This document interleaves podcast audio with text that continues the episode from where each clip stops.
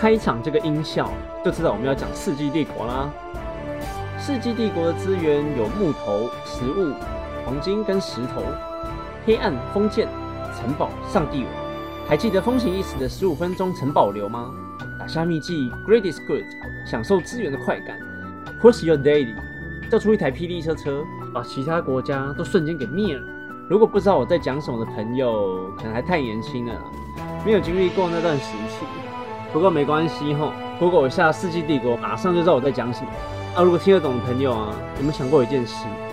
你打秘技出来的车车啊，都不用耗资源呢。先不用说它是不是电动车好，就连煤炭啊、石油。你在玩你在打世纪的时候，好像也不用开采这些资源，果然是秘技啊！不过说到石油的话，你们知道石油在一战、二战结束后啊，每个世界都知道石油是一个多么重要的商品，参战国自己都心知肚明嘛。因为你什么东西都需要燃料啊，像什么战车啊、海军的舰队，在二战结束之后。石油的控制权一直是赢得战争的一个关键。虽然现在还没有第三次世界大战呢，因为二战结束后，核弹的发明就是一个恐怖平衡。像美国啊跟英国都在二战结束后一直在密切关注跟控制中东地区的石油。一九四四年的八月八号，英美石油协定，中东的石油被英美两国去瓜分。一九五零年代，中东地区开始逐渐意识到自己自身的价值，所以世界力量的格局也随之改变。大家还记不记得之前长隆卡的那一条苏伊士运河？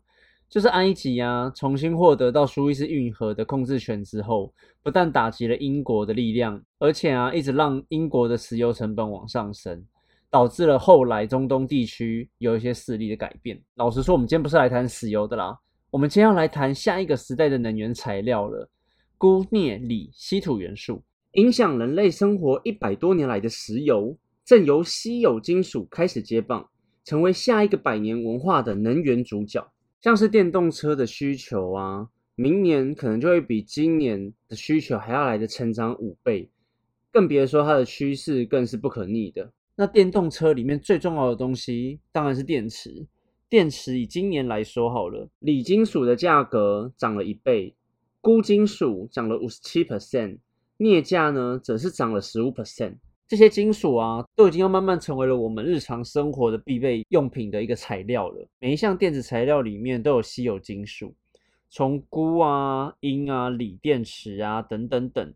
那这些东西呢，以前好像对我们来说只是元素周期表的几列，好像不太会用到的东西。但是往后就不是这样子了，它已经包围你我的生活了。像我前几集啊，不是有说过 Apple 之后就会开始。限制它的供应链碳排放吗？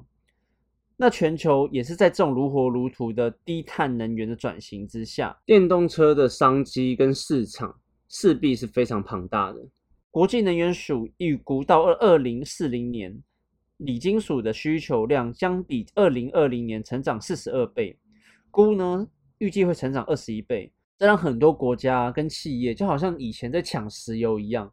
开始慢慢的布局，要抢这些新的稀有的关键金属元素了。而且啊，最近美国不是撤军阿富汗吗？塔利班跟美国的关系不是很优，它完全是趋向中国。这代表什么事情？阿富汗的境内蕴藏了很多稀有元素，像铝啊，还有锂金属，估计的价值啊，可能有一兆到三兆美金之多。共和党啊，看到拜登撤军撤成这样子，然后又把一堆战略资源全部拱手让给了中国。真的是气到跳脚啊！那些金贝武器啊，已经让人觉得很夸张了。现在连这些稀有的金属元素也要全部让给中国，真的是很可怜，可怜呢。像电动车大厂特斯拉的执行长 Elon Musk 啊，今年初其实有讲到，镍金属啊，还有锂电池是扩大锂离子电池的一个最大隐忧，因为他们这些稀有金属的矿资源真的是很难拿到。像马斯克去年啊，就到澳洲跟一个矿场去签协议嘛。到了最近，那个澳洲的矿场却跟马斯克说，他们不知道什么时候才可以把这些开采的矿物出货给特斯拉。所以最近啊，Elon Musk 对这这些他的材料真的非常的焦虑，甚至对全世界的矿业公司喊话说，如果你们能提供给我们更多的镍矿，我们公司会给你们一份很长期的巨额合约。都已经喊成这样子了，但是真的很难拿到。为什么？我们等下讲。因为中国已经控制住这些稀有金属的一个原物料了。中国啊，他们青海省的察汗盐湖，他们的高盐分让周围都长不出绿色植物，加上水分的蒸发，湖上呢覆盖成厚厚的盐滩。那大家可能以为这个这个地方没什么，没什么，就只是一片虚无荒芜而已。但殊不知，它下面蕴藏着全中国最多的钠跟锂等等矿物资源。短短几年呢，很多的势力都来到了中国。并且想要赶快的拿到这边的开采权。中国呢，不只是在自己的境内非常积极的开采这些矿物，它甚至到了非洲大陆、南美洲智利等国买爆那边的矿区。全球最大的钴矿产的国家是刚果，中国呢已经控制住了他们八成的矿产。中国现在根本就把地球拿来当世纪帝国在打嘛。过去呢，美国是石油这个资源下的主宰者。拥有全球最大的炼油厂，经过两次波斯湾战争之后，控制住了中东油田。但是现在是一个稀有金属的时代，从锂金属啊、钴一直到稀土，这些稀有金属大部分都被中国牢牢的控制住了。八成的稀土啊，都来自于中国。所以美国啊，在看待这些资源的时候，其实非常紧张。那个层级还不只是民间企业他们自己在紧张而已，甚至啊，到了美国的国防部。还有美国高层、白宫，他们这些顾问团也都是非常的紧张，因为很多军事武器的制作原料就是稀土。那稀土元素，刚刚我们也讲了，大部分都被中国给控制住了。所以在撰写这些报告的时候，竟然不是像一些民间企业或商务部、能源部来撰写这些报告，像稀土的这些专业报告，竟然是美国国防部自己去负责去写的。你们就知道这有多严重了，对不对？报告一再提出。中国这十年来啊，不断的去减少稀土元素的出口，这些精炼的产能，全球几乎有七十二 percent 掌握在中国自己手上。回过头来，美国的政府呢，只能透过一些贷款啊、经济发展的税金以及减碳的方式，增加对钴矿还有一些稀有元素的回收再利用、精炼以及加工能力等资源，扩大他们自己美国境内的钴供应链。所以美国看到中国这样掌握稀土元素之后，只好说他们要扩大投资中国以外最大的稀土原物料开采加工公司，甚至有点天马行空的，他们已经不指望地球了，他们想要飞到外太空去，然后把外太空的稀有元素带回地球来自己使用。这场国际争霸从为石油而战变成转为金属而战了。美国已经有点半放弃跟中国交涉状况下，毕竟中美贸易战啊，还有一些等等因素，他们想要掌握更多可控因素在自己手上，才可以逆转这一场资源之战。讲回来，台湾好了，台湾要怎么样在这场资源争夺战之中掌握更多的自身命运呢？其实，台湾某些高科技厂啊，已经默默的在做一些稀有元素的回收再利用的使用了。毕竟台湾就不是一个矿物丰富的国家嘛，我们很多东西都是要靠国外进口。像台积电啊，对，我们又要举台积电了。之前他把绿能买爆，雨水也回收再利用嘛。这一次连稀有元素的回收你们都可以做，那都给你们台积玩就好啦。其实台积电呢，很久之前就开始做这些稀有元素的回收再利用了。像 Fab 里面啊，下面都藏有很多化学管槽。那些管槽呢，其实很多都是废溶解液，这些废溶解液就经过分类呢，就会把一些必要的一些什么硫酸铜啊、硫酸钴啊溶解分类之后，各自流入自己的管槽。硫酸铜就可能会自己的一个管槽，然后硫酸钴就会自己的一个管槽。收集起来这些化学废液，经过再生精炼之后，会重新长出一百二十公分高。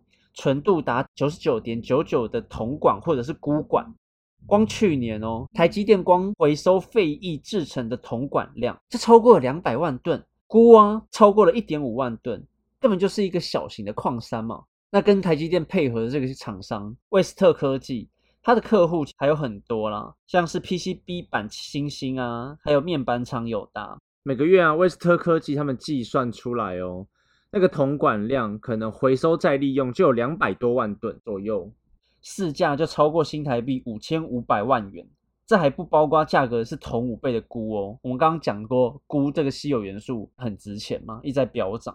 他们一开始做这些东西的时候啊，真的是只为了环保，所以价钱那些他们其实并没有很 care，就是想说，哎，对环境不错嘛，又跟高科技厂配合。随着时代演进啊，环保意识抬头，碳中和趋势下，他们自己发现，哎，回收再制的成本已经远低于这些金属的市场价格。做一件事可以有很多好处，一公斤的铜啊，大概是新台币两百多块，但他们提炼回收的铜成本大约是市价的十分之一左右，所以它的利润空间真的非常的高。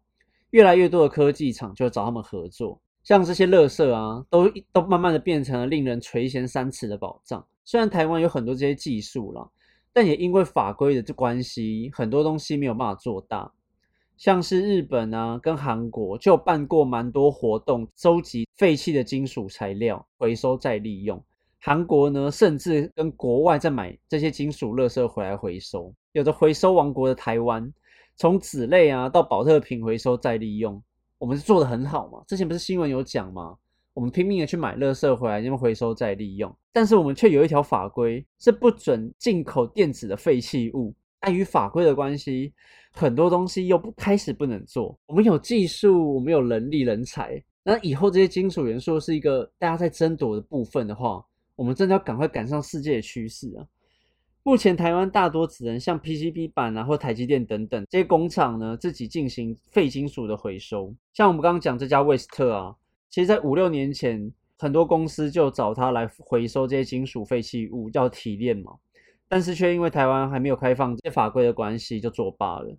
但现在五年之后，稀有金属战场越来越大。这个未来啊，如果台湾真的要在世界站稳一点的话，我们这项技术真的可以好好的去研究研发，哎我们真的没有矿场，美国跟中国在那边抢矿山，那日本跟韩国他们也在拼命的回收再利用嘛，我真的觉得台湾也应该要赶上这一波趋势才对。像我们之前不是有讲到康普跟美骑马吗？都涨很多嘛。像美骑马，他们也是台湾里面做电池里面很厉害的一家公司，他们可以说是台湾最纯的稀有金属厂之一。现在啊，从丰田的第一辆油电混合车到特斯拉，电池上面的上游原料硫酸钴都是由美骑马他们供应的。今年因为电动车市场大行嘛，美骑马的股价也在这三个月里面涨了一倍。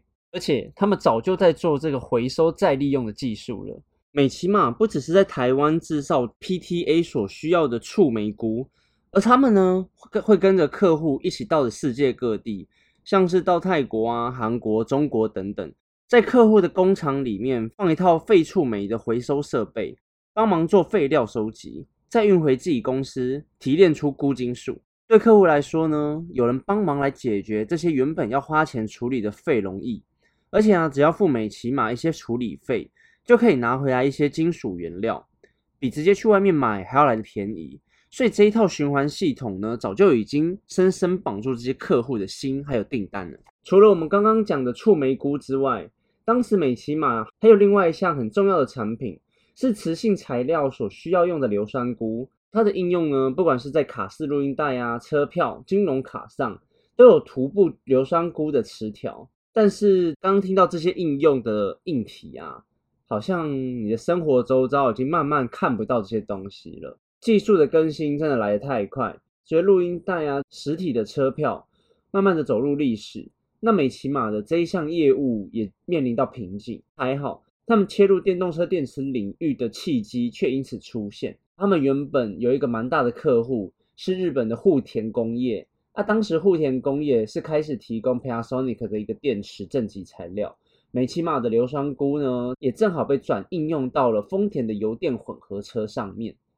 事实上啊，全球锂电池的发展，因为钴的价格高、波动大，全球的电池厂都在慢慢的使用镍的用量来取代钴。像之前他们就预估啊，未来钴在锂电池里面的含量可能会从三十 percent 降至不到五 percent。八年前，美骑马就开始投入硫酸镍的生产，一样供给给日本跟美国客户。现在美骑马他们电池用料的营运成本就超过他们自己营收的五成。虽然他们现在电动车这一块工厂还没有进入一个回收阶段，但是美琪玛他们就是做这种起家的嘛，所以他们今年九月多的时候啊，开始投入了镍金属的一个回收技术跟使用状况。美琪玛他们自己声称已经做回收钴金属做了很久了，非常有经验。以后啊，这种电池的回收应该也还好吧，所以他们对于自己的未来是信心满满。好，那我们今天的节目就到这边喽，很谢谢大家这一次收听我们节目。未来啊，世界在抢这种稀有金属元素的一个战争，不知道大家怎么看呢？吼，那欢迎大家到我们的 FB 或者是在我们的 Apple Podcast 底下留言。好，那我们下次见，拜拜。